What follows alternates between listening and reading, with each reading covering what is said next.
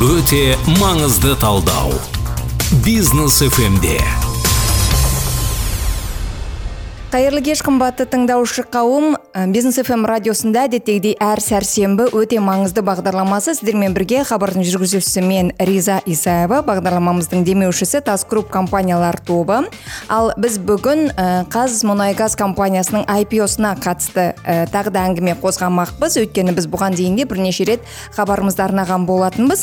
Бізге бүгін ә, самұрық қазына әл қорының ә, комплайенс қызметінің басшысы ақшалов дәурен мырза келіп отыр. Қош келдіңіз. Қайырлы күн. Алматыға да қош келдіңіз. Рахмет. Аха енді самұрық қазына қоры қазмұнайгазды IPO-ға дайындап жатқанына біршама уақыт болды. Сіздер менің білуімше бүкіл қазақстанды аралап ә, жаңағы түсіндіру жұмыстарын жүргізіп жатырсыздар иә? Енді ә, түсіндіру жұмыстары қандай деңгейде IPO-ға дайындық қандай деңгейде содан бастасақ иә әңгімені? Иә. Рахмет сұрағыңызға. Ә, негізі біз ә, 15 қыркүйектен басталды. Осы NDR дейді аударылса ол non deal road show дейді ғой. Әлі бағалы қағаздардың бағасы белгіленбеген. Біз тек қана ақпараттық түсіндірме жұмыстарын бастадық. Бүткіл қазақстанның региондарында өңірлерінде ә, моноқалалар сол жерлерде және ә, басқа да ә, облыстық орталықтарда бәр жерде жүз мыңнан астам халықты халыққа түсіндірме жұмыс жасадық.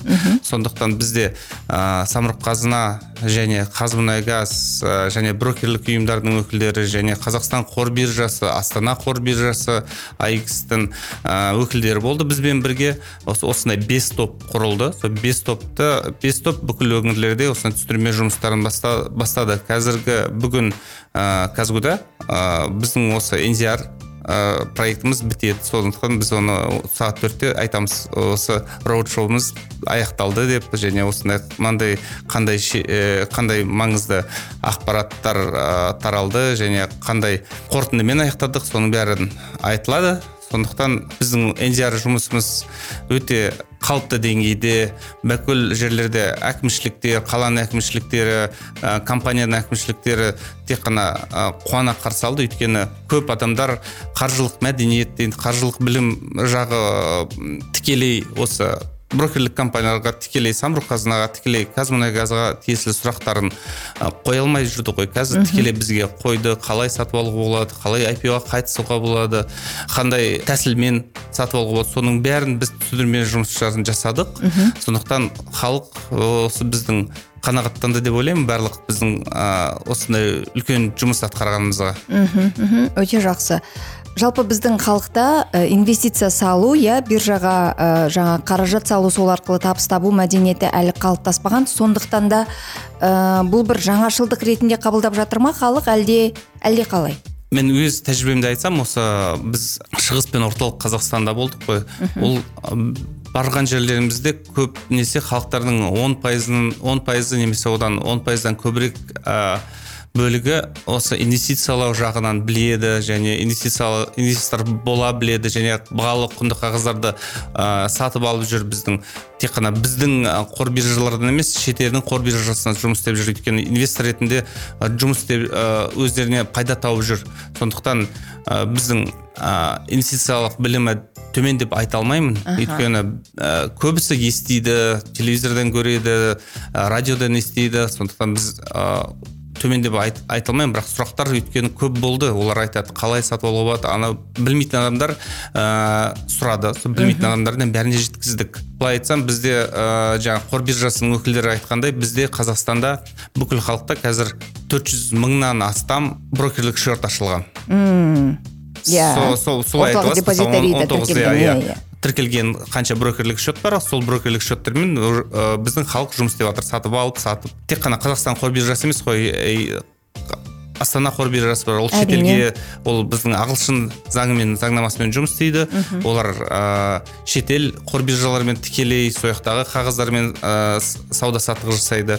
А қазақстан қор биржасы қазақстанда және касе глобал дейді. Ол касе глобалда өзінің ә, сол жақта тіркелген шетелдің құнды қағаздарын да сатады. Сондықтан біз ата алмаймын бізде жүр деңгей жоқ деп төрт жүз бұл жарты миллионға жетіп қалғаннан кейін өзі бізде инвестициялық білімі пайда болып жатыр деймін. Енді шетел сияқты емес шетелде енді одан көп қой Екінің бірі шығар, иә. екінің бірі инвестиция мысалы ә, америкада дейік ә, еуропада елдерінде дейік оларда ә, инвестициялық білімі және жоғары олар өзінің ә, бос ақша ағынын бос ақша ақшасын инвестицияға салады. Өйткені біледі кейін ә, ол компаниядан табыс дивиденд ретінде та- алатынын және егер де компанияның акциясын арзан сатып алса кейін оны екінші нарықта не- м, кейін ә, бір шама уақыт өткеннен кейін компанияның жағдайы жақсарса оның ол акцияны ол екі есе немесе үш есе немесе басқа да өзіне ә, ыңғайлы бағада сататынын біледі. Және сол пайданы көретінін біледі. Бізде әлі сол ә, деңгей қалыптаспаған бірақ қалыптасады деген ойдамыз. Әрине осындай IPO-лар көбейе берсе қалыптасатын шығар иә? Самұрық қазына бұған дейін де IPO өткізген Иә. иә? Қазіргі IPO мен бұрынғы IPO-ның бірнеше жыл бұрынғы IPO-ның айырмашылығы неде? Айырмашылығын айтып кететін болсам егер де бізде бұл IPO бірінші емес қой. Біз Иә. казтрансойл компаниясын IPO-ға шығардық KSL компаниялары шықты ә, ә, разведка добыча казмунайгаз деген компания болды олар да шықты IPO-ға олар бірақ қазақстанда ғана емес олар шетел ә, платформа қор биржаларына шықты. Ә, мысалы казатомпром компаниясына келсек ол IPO-ға шыққан кезде 2018 жылы қазақстан қор ә, астана қор биржасына шықты және лондонның қор биржасына шықты. Ә, бірінші бағамы IPO кезіндегі 18 жылы 13 жир- 65 доллар 13 доллар 65 центке құрылса 21 жылы оның бағасы 35 долларға дейін шарықтады. Және дивидендтерге келетін болсақ егер де 18 жылы 300 теңгеден астам әрбір акцияға төленген болса ә, 21 жылдың қорытындысына қарай 870 теңгеден астам ә, теңге төленді әрбір акцияға. Сондықтан сіз бағасын көріп отырсыз 18-ден IPO-дан бастап қазіргі уақытқа дейін бағасы үш есеге дейін өсті. Мен сол айтамын біздің ең бетке ұстар IPO-ларымыз бар казатомпром өйткені біз қазіргі уақытта енді ә, мемлекет басшысының тапсырмасымен бізді үлкен осы жекешелендіру бағдарламасы қабылданған ғой. Сол жекешелендіру бағдарламасы- бойынша біз ә, IPO-ға осы жылы қазмұнай ұлттық компаниямыз қазмұнайгазды шығарып отырмыз. Қазмұнайгаз деген сіз бүкіл біздің қазақстан халқы білетін шығар деп ойлаймын. Ол біздің экономикамызда ә, жалпы ішкі өнім дейді ғой. Иә. 21 пайызын құрайды. Қазмұнайгаздың өзі ғана. иә иә қазмұнайгаздың өзі ғана. Және біздің бүкіл қордың қордың активтері бар ғой. Қазақтелеком бүкіл самұрық қазына біздің тобымыз. Соның 45 пайызын қазмұнайгаз құрайды. Сондықтан ә, соны ескерген жөн және біз бұл стратегиялық актив болған кейін біз оны 75 пайызын ә, ә, 75 пайызы біздің контрольда қалады біздің бақылауымызда 75 қалады пра- пайыз акциясының үлесі Иә, сіздерде қазіргі қалады уақытта иә қазіргі уақытта акционер ретінде тоғыз тоғыз проценттен астамы ұлттық банкке тиесілі тоқсан проценттен астамы ә, самұрық қазынаға тиесілі. Сол біз сондықтан біз ә, нарыққа ә, шығарған қағаздарымыздың жетпіс бес пайызы біз мемлекет қарамағында қалады бәрібір. Мхм. сонда IPO-ға ә, бір он проценттей бұны енді үкіметтің мүмкін қаулысын иә? күтейік А, үкіметтің қаулысы иә шешіледі. оныншы желтоқсанға дейін шығады деген үміттеміз Аха. солай айтты. А, үкіметтің қаулысы шықса ә, тағы да қандай ә, дүниелер анықталады жаңағы? Қанша процент акциясы сатылымға шығады? Иә қарапайым акциялар. әділ бағасы шығады. Аха. және осы IPO-дың ерекшелігін жаңа айтып өтетін болсам бұл негізгі мемлекет басшысының тапсырмасы бойынша бізді тек қана біздің қазақстан аз- бірінші приоритетті түрде қазақстан азаматтары және біздің жеке тұлғаларға беріледі. Егер барлық тапсырыстар осы жеке тұлғалар мен азаматтардың тапсырысы ә, барлық қанағаттандырылғаннан кейін ғана заңды тұлғалар институциялық инвесторларға о, беріледі. Мына пенсионный фонд ә, пенси- ә, зейнетақы қоры дейді ғой. Ә, және басқа да ә, институциалдық қорлар сатып алуға мүмкіндігі болады. Бірақ ең бастысы бізге ә, қазақстан халқының халқына сату ә, жеке тұлғаларға сату. Ең бастысы біздің біз ә, енді бұрын ә, кегоктың IPO-сы болды Иә, иә, естігенсіз ол иә, кезде иә. халықтық IPO болды бұл халықтық IPO халық банк шықты кегок шықты иә осыдан бірнеше жыл бұрын? Халық банк білмеймін халық банк ол өзі IPO-ға шыққан шығар. Бізді біз ол самұрық қазынаға қарасты емес қой Әрине, бізде әрине. кегок ол біздің жауап бере алмайсыз. Еншілес компаниясы болған біз оны шығардық. Оны без қанша екі мың алтыншы ма? Иә, иә, иә, иә. жылдары шықты. Онда бағасы қазір өсті Иә, кейінгі. Кегоктың бағасы өте жақсы өсті. казатомөнеркәсіп дейді. Кисел білесіз олар да IPO-ға шыққан еді. Сондай бізде өте ә, жақсы тәжірибелер бар ғой осы IPO шығарудан ең бастысы біздің ерекшелігіміз ол халыққа. Қазіргі тапсырма бойынша халық біздің ұлттық компанияның акционері болса деген үміттеміз. Ә, және олар халықтың ұлттық байлықтан бір үлес алуы Иә, иә, болып саналуы мүмкін ғой иә? Иә иә. Өйткені олар бірақ сол біздің ұлттық байлығымыздың үлесін а, алу және пайдасын көру дейді ғой дивидендтер ретінде мысалы жыл сайынғы дивидендтерін егер мемлекет көріп жатса енді халық та алуы мүмкін. Халық өзінің бірақ сіздер бірақ ескерген жоқ бұл акциялар са- сатылады. Бұл тегін берілмейді. Иә иә. Сатып аласың. Сатып аласың. Бірақ Иә. енді тегін берілмегенмен де оның бағасы қазір әлдеқайда төмен болуы мүмкін иә Э, енді? иә енді IPO-лар тарихына келсек сіз қазір жаңағы өнеркәсіп мынау мысалы он үш доллардан салдың қазір отыз бес сол үшін қарау керек. Мемлекет ең кіші бағасын белгілейді. Одан кейін ә, жеке тұлғалар сатып алады. Одан кейін бір, бірнеше уақыт өткеннен кейін егер де бағасы шарықтап кетсе неме геосаяси жағдайларға байланысты ә, мұнайдың бағасы өссе акциялардың да бағасы өседі. Сондықтан Иә. ол сатып онан пайда көруі мүмкін. Сонда ә, сондай дивидендтерден бөлек өзінің са- сату мен сатып алу бағасының арасындағы пайданы өздері халық көреді деп ойлаймын. Акцияларды халық тек қана жаңағы қазақстан қор биржасы немесе астана халықаралық қаржы орталығы қор биржасынан ғана сатып ала ала ма? Жоқ әлде жалпы акциялардың сатылымы қалай жүреді жүзеге асады? Мхм. Ә, сұрағыңызды түсіндім. Ә, қор биржалары бұл тек қана нарық қой. Бұл на, біз егер де былай жалпы тілмен айтсам ол біздің нарық бол базар бар ғой. Иә, иә, базар. Екі базар бар біреуі астана біреуі біздің қор биржасы сол жақта мысалы біз қожайын ретінде біздің табарымызды әкелдік иә. Мына жақта реализаторлар бар. Ә, сол үшін ол брокерлер. Біз брокерлерге айтамыз міне мен мынандай табарым бар мына мысалы карандаш сүтім бар міне келін брокерлер айтады міне ә, әкеңіз мен сатып беремін дейді. Содан олар комиссия көреді. Бізден емес ол комиссияны әр ә, брокерлік счет ашқан үшін және жүргізген үшін тегін ол. Ә, брокерлік жүргіз бірақ олар ә, брокерлер комиссияны ә, сатып алушы жеке тұлғадан алады. Әр сатып алу мен сатып алу ә, сат- сату ә, тапсырмасы бойынша сол жақтағы комиссия солардікі. Біз шығарамыз. Бізде қазір төрт брокер бар. Дайында төрт брокер бізге осы андеррайтер ретінде ә, Тіркеліп отыр, тіркеліп отыр. Осы біздің IPO-ға бұл skybridge invest ә, freedom broker BCC Invest және халық файнанс осы төрт брокер ә, біздің ең алғашқы бірақ бірақ халық басқа брокерлерден сатып алуы да мүмкін. Өйткені брокерлер көп. Просто біздің осы IPO-ға қатысты осы төрт брокер как бы сенімді брокер деп есептелді А, да. біз, біз- отыр, иә? біз танылдық. Таныдық басқа халық бірақ өзінің брокері арқылы сатып алуы мүмкін. Және тағы ә, біздің қазпошта білесіз ол халық Иә, иә. ам, ұлттық компания. Қазпоштаның да брокерлік лицензиясы бар.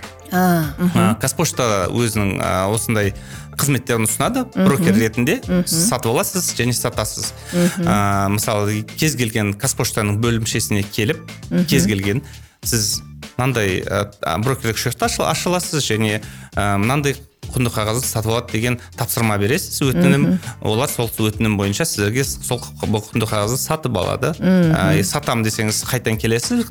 Қос- Өтінім бересіз. иә. Қазпоштаның негізгі ерекшелігі ол бүкіл біздің интернет жоқ жерлерде ә, брокерлер жоқ жерде бәр жерде бар. Сондықтан оның ерекшелігі Яғни сонда. ауыл ауылдағы Ауылдарда да, қазпоштаның, иә, иә, бүкіл бөлімшелері. халық, қатыса алады сондықтан. Брокерлер тек қана үлкен қалаларда болуы мүмкін. Ә, бір жерлерде интернет ұстамауы мүмкін. Олардың қосымшалары бар. Мысалы қазір енді білесіз ғой цифрландыру жүргізіліп жатыр ғой иә, иә. цифрландыру кезінде қазір бүкіл брокерлер тек қана оларға телефон арқылы емес қосымша арқылы да сатып аласыз. Мхм халық банк дей ма Иә, BCC иә, иә. трейд әртүрлі қосымшалар бар сол қосымша арқылы егер де сіз өзіңіздің банковск- банктік карточкадан ақшаңызды есеп шотыңыздан брокерлік счетқа өткізесіз ақшаны сол ақшаға сізге айтасыз мынандай қағазды қосымша арқылы сатып аламын дейсіз. Егер оған сенбейтін немесе жағдайыңыз болмаса қазпошта бөлімшесіне келіп жазбаша түрде и, ә, өтінім бересіз сізге сатып алады. Сатады сатып алады. Және брокерлердің өздерінің ә, тарифтері әр бөлек. Олардың өзінің ә, қосымша қызметтеріне байланысты. Өйткені қазпоштада егер де тек қана сен ешқандай ә, аналитикалық кеңес алмай, алмағандықтан өзің шешесің. Мынандай қағаз аламын мынандай қағаз аламын. А, кейбір брокерлер мысалы сізге аналитикалық қызмет атқарады сізге жеке консультант береді. Ол сіздерге консультант ә, кеңес беріп отырады мынандай қағазды алу керек қазір мынандай өзгеріс болып жатыр деген сияқты. Ол қосымша қызмет. Оған да олар ақы алады сондықтан олардың тарифтері әр бөлек. Жақсы өте жақсы. Ә, жалпы самұрық қазына ә, ұлттық әл ауқат қоры IPO нәтижесінен иә қандай ә, болжам күтіп отыр? Қан нәтижесін қалай болжап отыр? Мен енді оны аха, сізге тікелей айта алмаймын. Бұл жағында біз бүкіл халық қатысады деген ойдамыз ғой. Бүкіл халық қатысып осы біздің ұлттық байлығымыздың үлестерін ә, пайдасын көрсін деген ә, үміттеміз ғой. Бұл жаған кезде біз қазір бұл біздің жүргізіліп жатқан немесе келе жатқан IPO-мыз өте бір қарқынды өтеді деген ойдамыз ғой. Қазір енді әлі басталған жоқ қой. Басталғаннан кейін көреміз. Біз үмітіміз енді үлкен. Біз енді жаңа айттық қой жүз мыңнан астам халықты бүкіл қазақстан бойынша региондар бойынша қамтуға қамту болдық қамтуға тырыстық қой қамтыдық деп ойлаймын. Енді олар да өз тек қана сол естіген халық емес ол, ол халық өзінің жанұясына айтады достарына айтады. Естіген ақпаратты жеткізеді басқа жерлерге. Сондықтан біз қазақстанның көп бөлігін қамтыдық деп ойлаймын халқының. Өте жақсы. Сосын ә, жалпы IPO барысында әр әрбір жаңағы сатып алғысы келетін ә, акцияны сатып алғысы келетін адам өтінім жасайды иә? Мен мынша Иә. ақшаға мынша брокерге. ә, иә брокерге өтініш жасайды мына мынша ақшаға мыншама ә, акция сатып алғым келеді деп. Халықтың тарапынан осындай көп өтініш түссе және ол ә, сұраныс иә жаңағы акция алуға деген сұраныс қазмұнайгаз тарапынан ұсынылатын ұсыныстан асып кетсе самұрық қазына тағы да қосымша акциялар шығару мүмкін ба? Қазір оны мен сізге ә, ресми түрде айта алмаймын бірақ мен ә, шығарады деген ойдамын. Егер де тапсырыстар өте көп болса халық жағынан жеке тұлғалар жағынан оны корпоративті түрде шешім қабылдайды. Мм, өте жақсы. Қосымша ак- акция шығара ма шығарады ма тағы бір бөлігін тағы тағы Бөле ма бөле ма акцияларды, иә? иә оның бәрін ә, компаниялар ә, корпоративті түрде шешім қабылдайды. Мгм, жақсы. Біз бағдарламамызды одан әрі жалғастырамыз. Қазір сәл үзіліс. Одан кейін қайта студияға оралатын боламыз. Бізден алыстамаңыздар. Өте маңызды талдау. Бизнес фмде өте маңызды бағдарламасын жалғастырамыз. Студияда мен риза исаева. Бағдарламамыздың демеушісі тас групп компаниялар тобы. Ал бүгін бізде қонақта самұрық қазына әл ауқат қорының комплаенс қызметінің басшысы ә, дәурен ақшалов. Мырза Ә, қош келдіңіз. Біз бүгін қазмұнайгаз IPO-сына қатысты ә, жалпы ә, әңгіме өрбітіп отырмыз. Осы орайда айтайықшы биыл 2022 жылдың басында самұрық қазына әл ауқат қорының құрылымына қатысты президент тарапынан бірқатар бір ескертпелер айтылды иә қазмұнайгаз компаниясының IPO-ға шығуы сол ескертпелердің нәтиже бергенінің көрінісі ме әлде әлде бұрыннан қазмұнайгазды шығару жоспарда бар ма еді компания тарапынан? Иә бұл жекешелендіру бағдарламасы бұрыннан бар ғой. Ол үкімет ә, тарапынан бекітілген. Бұл бұл оған қатысы жоқ. Бұл бағдарлама бойынша келе жатыр. Жиырма екінші жылы осы қазмұнайгаз компаниясы IPO-ға шығады деген ә, бағдарламада болған. Сол бағдарлама ә, сол жоспар бойынша келе жатыр. Ал жалпы самұрық қазына ұлттық әл ауқат қорының құрылымын құрылымына қатысты айтылған сын ескертпелер қаншалық нәтиже берді? Қазір не істеліп жатыр деп айтуға болады. Ә, егер сіздер білсеңіздер біз ә, осы ескертпелерден кейін өте үлкен жұмыс жасадық. Бізде организациялық құрылым өзгерді біздің ә, адамдар саны қысқарды және біз реформалау үлкен жоспарлар жасадық. Ә, жол картасын жасадық та- жол картасын бекіттік. Сол жол картасы бойынша бізде бүкіл процестерде бизнес процестерде өзгерістер енгізді және қандай осы ашықтық ашықтық жағынан әділдік жағынан жұмыстардың бәрі жасалып жатыр. Қазіргі негізгі нәтижелері деймін осындай үлкен ә, жұмыстардың жасалып жатқаны және қазіргі ә, қазіргі уақытта самұрық әл ауқат қорының ә, жұмысы ә, тек қана оң жағынан көрсетіліп жатыр деп ойлаймын. Мхм өте жақсы. Енді IPO-ға қайта оралайық иә? Жалпы ә, жаңағы акцияларды жария сатылымға шығару бұл ә, қарапайым адамдардан қазіргі жағдайда қарыз алу деген қарыз алмасақ та компанияның дамуына қаражат тарту дегенді білдіреді иә? Иә. самұрық қазына қоры бұл IPO нәтижесінде түскен қаражатты қандай мақсаттарға жұмсамақ? Ә, бұл қаражаттарды өзінің инвестициялық басқа проекттерді өрбітуге қазмұнайгаз тек қана мұнаймен ғана айналыспайды ғой. Мұнайдың бастамасынан бастап бүкіл процестері қазмұнайгазда бар. Ә, барлаудан бастап барлап оны дайын өнімді жеткізу иә, экспортқа шығару тұтынушыға жеткізу дейміз. Соның барлығы бар және тағы үлкен проекттер бар. Ол мынау полиэтилен полипропилен бутадизен сияқты химиялық препараттарды сол ә, мұнай өнімдерінен шығару. Сондықтан сондай үлкен проекттерді ә, проекттерге жұмсалады. Өзінің компанияның ары қарай инвесторлық қызығушылық және өзінің компанияның өзінің ары қарай бір жерде тоқтамай дамуына үлесін қосады деймін. Мысалы сол ақшаның бәрі тек қана компанияның дамуына кетеді.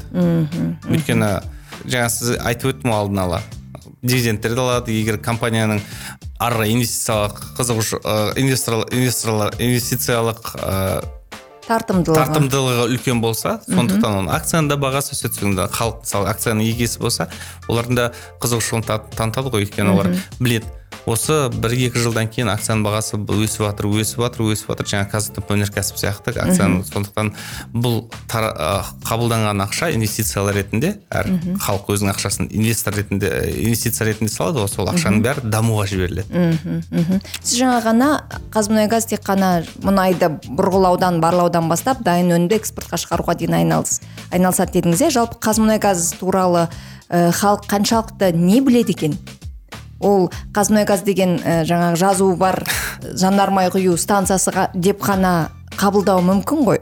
Жоқ жанармай станциясы ол газ қазмұнайгазға тиесілі емес. Өте жақсы. енді олай болса осы қазмұнайгаз туралы кеңірек айтып беріңізші. Қанша адам жұмыс істейді жылдық табысы қанша деген секілді.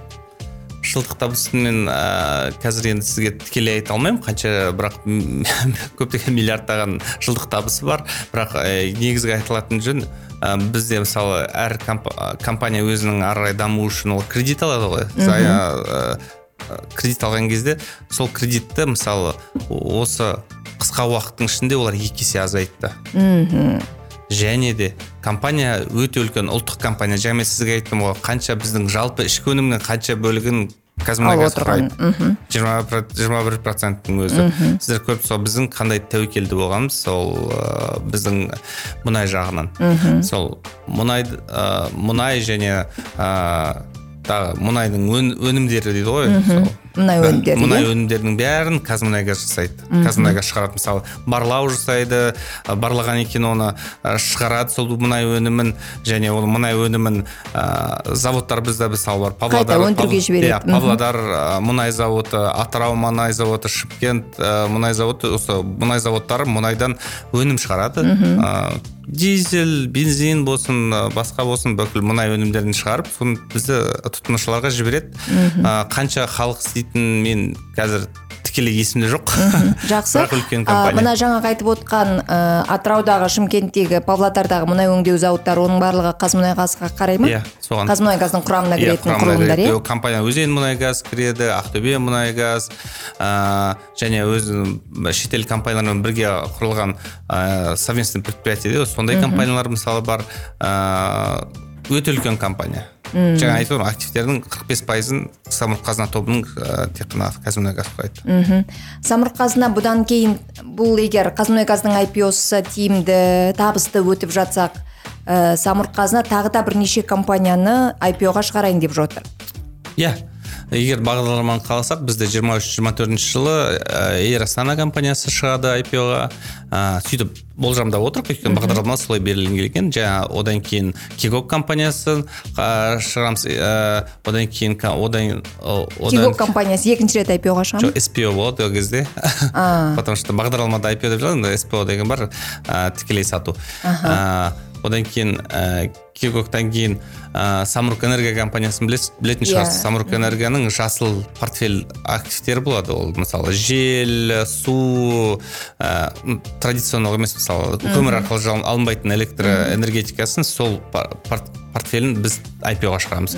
Одан кейінгі ә, бұл жиырма төртінші жылы қазақ газ компаниясын IPO-ға шығару жоспарда. И жиырма бесінші жылы қазақстан темір жол компаниясын IPO-ға шығару. Онда оның сіздерге бәрі IPO-ға шығару. Одан басқа компаниялар тағы тікелей ау- аукцион арқылы ә, немесе ә, тікелей сату арқылы басқа жоспар бойынша сондай басқа компанияларға сатылады. А IPO ретінде мысалы жаңа айтып өткен компаниялар.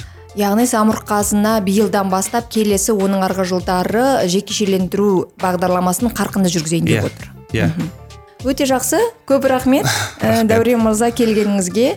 Ә, біздің тыңдаушы қауым мен менің өзім мысалы ә, қазмұнайгаздың самұрық қазынадағы үлесі туралы ойланған емес екем. Тіпті жа- еліміздің жалпы ішкі өнімінің бәлі жиырма процентін жиырма бір пайыз. жиырма бір процентін құрап тұр дегеніңіз мен үшін үлкен жаңалық болды.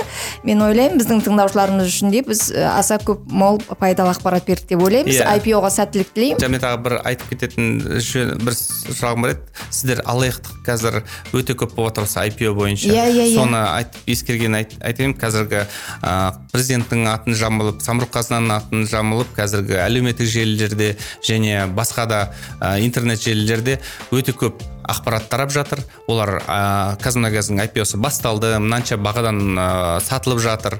Ә, сіздер сатып алсаңыздар 100 пайыз екі жүз пайыз үстеме ақша аласыз деген өтірік әңгімелер көп өрбіп жатыр. Сондықтан біз сіздерге ескерткеніміз тек қана ресми тексерілген ақпаратты біздің ә, арнайы жасалған IPO SK.KZ ә, сайтында және біздің ресми сайтымызда sk нүкте kz және қазмұнайгаздың ресми сайтында ә, нүкте kz ә, сайттарында қараңыз тексеріңіз. Және брокерлердің де барлығы да қандай лицензиясы барын оны сіздер ә, біздің қаржы нарығын реттеу агенттігінде ол брокерлер бар ма? Соны тексеріңіздер. Және брокердің лицензиясын міндетті түрде тексеріңіздер. Өйткені олар алдауы да мүмкін. Ә, сіздерге брокерлер тікелей өзі ешқашан звондамайды. Айтпайды. Оларға қазір оны тыйым салынған. Сіздер өзіңіз ғана звондап кеңес алуың- алуыңызға болады. А тікелей олар сізге звондап ә, ватсаппен телеграммен ешқандай ә, жазуларды жазбайды. Сондықтан ә, инвестицияны тек қана өз жеке шешіміңізбен істеңіздер. Алданып қалмаңыздар деген біздің сондай бір мақсатымыз да бар. Аха өте жақсы жақсы. Құлақ қағыс жақсы кеңес айттыңыз. Тыңдаушыларға менің ойымша бұл шындығында да.